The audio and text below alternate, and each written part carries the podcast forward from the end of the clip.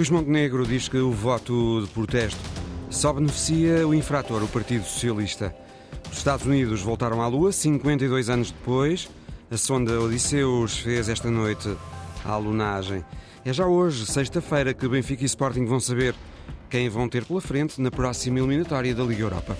Esta hora, Coimbra e Porto com 9 graus, estão 11 em Lisboa, 13 em Faro, 15 em, na cidade do Funchal e 13 igualmente na cidade de Ponta Delgada. As notícias da Antena 1, edição da Uma Hora, com Mário Rui Cardoso. Luís Montenegro apelou esta noite os eleitores descontentes que concentrem o voto na AD. Montenegro disse num jantar comício em Cascais que o voto de protesto, se for para um dos partidos de protesto e não para a AD, beneficia o infrator, beneficia o PS. Há muitas pessoas que estão, se calhar, predispostas a castigar, a protestar face àquilo que tem sido o governo, mas há uma coisa que nós temos o dever de dizer aos portugueses. Independentemente da legitimidade desses programas mais específicos, independentemente da vontade que têm de exibir um protesto, uma indignação. Se querem verdadeiramente ter um governo novo, só há uma opção: é votar na Aliança Democrática. O voto de protesto é legítimo, mas não traz consigo nenhuma solução concreta para os problemas das pessoas. O voto de protesto é legítimo, mas não muda o governo. Pelo contrário, o voto de protesto beneficia o infrator, beneficia o Partido Socialista. Luís Montenegro, num jantar comício em Cascais, em que também esteve Francisco Pinto Balsemão. Já está, os americanos voltaram à Lua 52 anos depois. Uma sonda construída e operada por uma empresa privada de Houston, no Texas, alunou agora ao final da noite, Virgílio Luís Silva. A Odisseus é um robô de seis pernas e chegou há pouco à Lua. A sonda da NASA estava programada para alunar pouco depois das 23h20, hora de Portugal, na cratera Malaperte, perto do Polo Sul da Lua. A Odisseus tem a bordo um conjunto de instrumentos concebidos para operar a energia solar durante sete dias e para reunir dados sobre as interações do clima espacial com a superfície lunar, a radioastronomia e outros aspectos do ambiente lunar.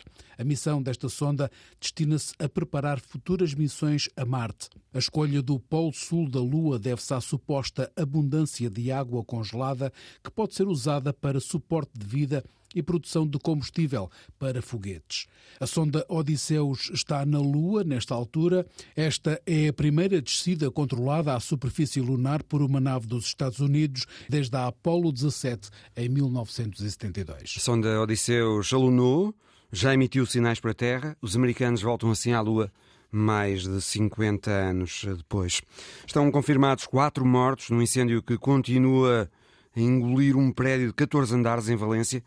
Foi o que disse aos jornalistas Jorge Soares, da Proteção Civil de Valência. Eh, neste momento temos que, que confirmar a pior das hipóteses. Neste momento temos de confirmar a pior hipótese. Podemos dizer que há quatro pessoas falecidas, não conseguimos dar mais informações. Ainda estamos a trabalhar exclusivamente do lado exterior, as condições do edifício não permitem chegar ao interior. Vamos tentar nas próximas horas. Os bombeiros estão a trabalhar e vão continuar os seus esforços. Não sabemos indicar quando vamos entrar na estrutura por razões de segurança para proteger quem está envolvido no combate. Correspondente da Antena 1 em Madrid, Ana Romeu, conta-nos como as autoridades estão ainda à procura de eventuais novas vítimas deste incêndio. Um drone que está ao serviço dos bombeiros está a sobrevoar a zona para perceber se há vítimas dentro do edifício e nas varandas. De acordo com os dados oficiais conhecidos até agora, estão também confirmados 14 feridos leves por inalação de fumos. Seis deles são bombeiros. O incêndio começou por volta das 5 e meia da tarde, hora espanhola, num quinto andar, mas rapidamente as chamas se propagaram ao resto do edifício. Sabe-se agora que o seu revestimento, o poliuretano, é altamente inflamável e avança-se já que essa terá sido a razão da rápida propagação das chamas. Tremendo incêndio num prédio de 14 andares em Valência, um incêndio no qual há hum, já quatro mortos confirmados e ainda 19 pessoas eh, desaparecidas. O Benfica e o Sporting ficam a saber com quem vão jogar agora na Liga Europa. Já esta, já esta sexta-feira é o sorteio, às 11 da manhã, hora de Portugal continental. Os Leões e as Águias ainda não se podem defrontar nesta fase da prova. Ambos vão ter pela frente um dos vencedores dos grupos na fase anterior da competição.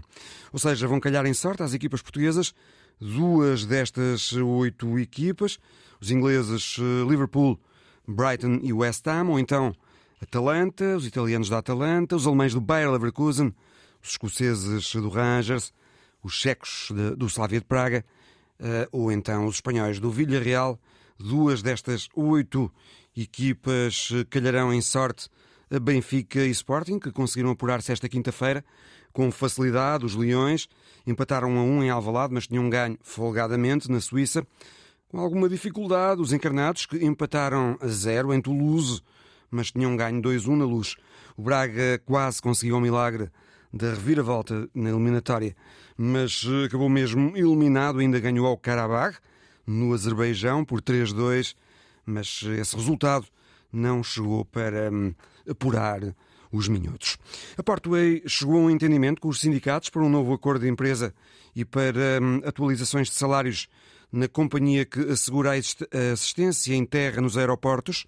Fernando Henriques, dirigente do Sindicato dos Trabalhadores da Aviação e Aeroportos, o citava, detalha aquilo que ficou acordado para os salários. Garantidamente 4% nas tabelas já, com retroativos a janeiro, com possibilidade de chegarmos a 5%, eh, mediante o atingimento por parte da Porta de 60 mil voos até 31 de outubro. É um objetivo execuível, sendo que há determinados níveis salariais, os níveis salariais mais baixos, que têm um aumento de 7,84%. Eh, nós estamos a falar entre aumentos que vão dos 70 euros por mês até aos escalões superiores, onde há muito menos trabalhadores, naturalmente, em que esse aumento pode significar até aos 178 euros. Consideramos que é um acordo que vem, de facto, melhorar, que são as condições dos trabalhadores da porta. Há também melhorias no pagamento dos feriados e do subsídio de turno neste acordo para dois anos. O nosso objetivo, quando partimos para esta negociação, era fazer um acordo a três anos e escalonar já a tabela salarial para os três anos em função daquilo que está acordado relativamente ao salário mínimo nacional, os 900 euros em 2026. Não foi possível porque a Porta nos apresentou esse constrangimento como inultrapassável, portanto será um acordo para vigorar durante o ano de 2024 e 2025 mas naturalmente no final de 2024 nós estaremos a, sentados com a empresa, seja ela da ANA, seja de quem for, não é? a negociarmos novas tabelas salariais para o ano 2025. Fernando Henriques do Citava, a comentar o acordo a que se chegou na Portway. Nasceu esta quinta-feira a FEDRA, a Federação da Defesa e Resgate Animal, que junta cinco entidades diferentes ligadas à defesa dos animais. Rodrigo Livreiro, de uma dessas associações agora reunidas, na FEDRA, diz que a ideia é reforçar a defesa da causa animal. Para além da força, aquilo que se pretende aqui é haver pontos em comum e de que forma que as instituições podem comparticipar ou participar, partilhando as suas dificuldades, partilhando as suas preocupações, encontrando soluções e apresentando também de alguma forma aos representantes dos parlamentares, da Assembleia da República, tudo aquilo que na realidade é necessário mudar em Portugal. Rodrigo Livreiro dá alguns exemplos eh, daquilo que será a atividade prioritária da FEDRA? É necessário fazer e atuar em várias vertentes ao mesmo tempo. Nós temos, infelizmente, um aumento das dificuldades financeiras por parte das famílias em manter os seus animais de companhia.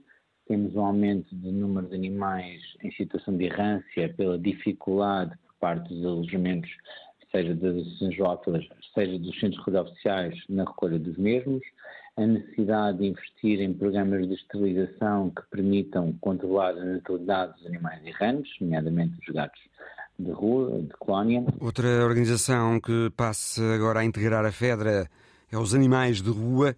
A diretora desta organização, Sofia Reis, aponta uma necessidade que havia de congregar os vários esforços que se vêm fazendo nesta área. A FEDRA surge uh, na necessidade de ter uma representação única de todas as organizações zoófilas do país que pudesse estar representada uh, de uma forma muito uh, transversal. É? Portanto, criámos um grupo de trabalho que é representado por algumas dessas organizações zoófilas que têm âmbito nacional e que tem como objetivo trabalhar em conjunto com as outras organizações em todas as temáticas que estejam relacionadas com, com o bem-estar animal. O mote é trabalhar em rede, trabalhar em conjunto e conseguirmos também, de uma forma mais uh, unida, discutir depois as, as políticas públicas de bem-estar animal que queremos ver implementadas no nosso país. Sofia Reis diz que as cinco organizações reunidas na Federação complementares. Todas as organizações que têm diferentes conhecimentos, portanto aqui as, as organizações membro, uh, lá está, Animal Life, tem muito esta componente também social e que trabalha com, com comunidades, portanto, e faz a, a relação entre, ou a ponte entre a interação humana e a interação animal, e outras organizações também, como o IRA, a LPDA, todos uh, daremos contributos uh, válidos que, de uma forma geral, contribuirão, creio que, de uma forma muito significativa. Sofia Reis, a diretora dos Animais de Rua, que é uma das organizações de defesa animal, que a partir de agora vão trabalhar eh, reunidas na FEDRA.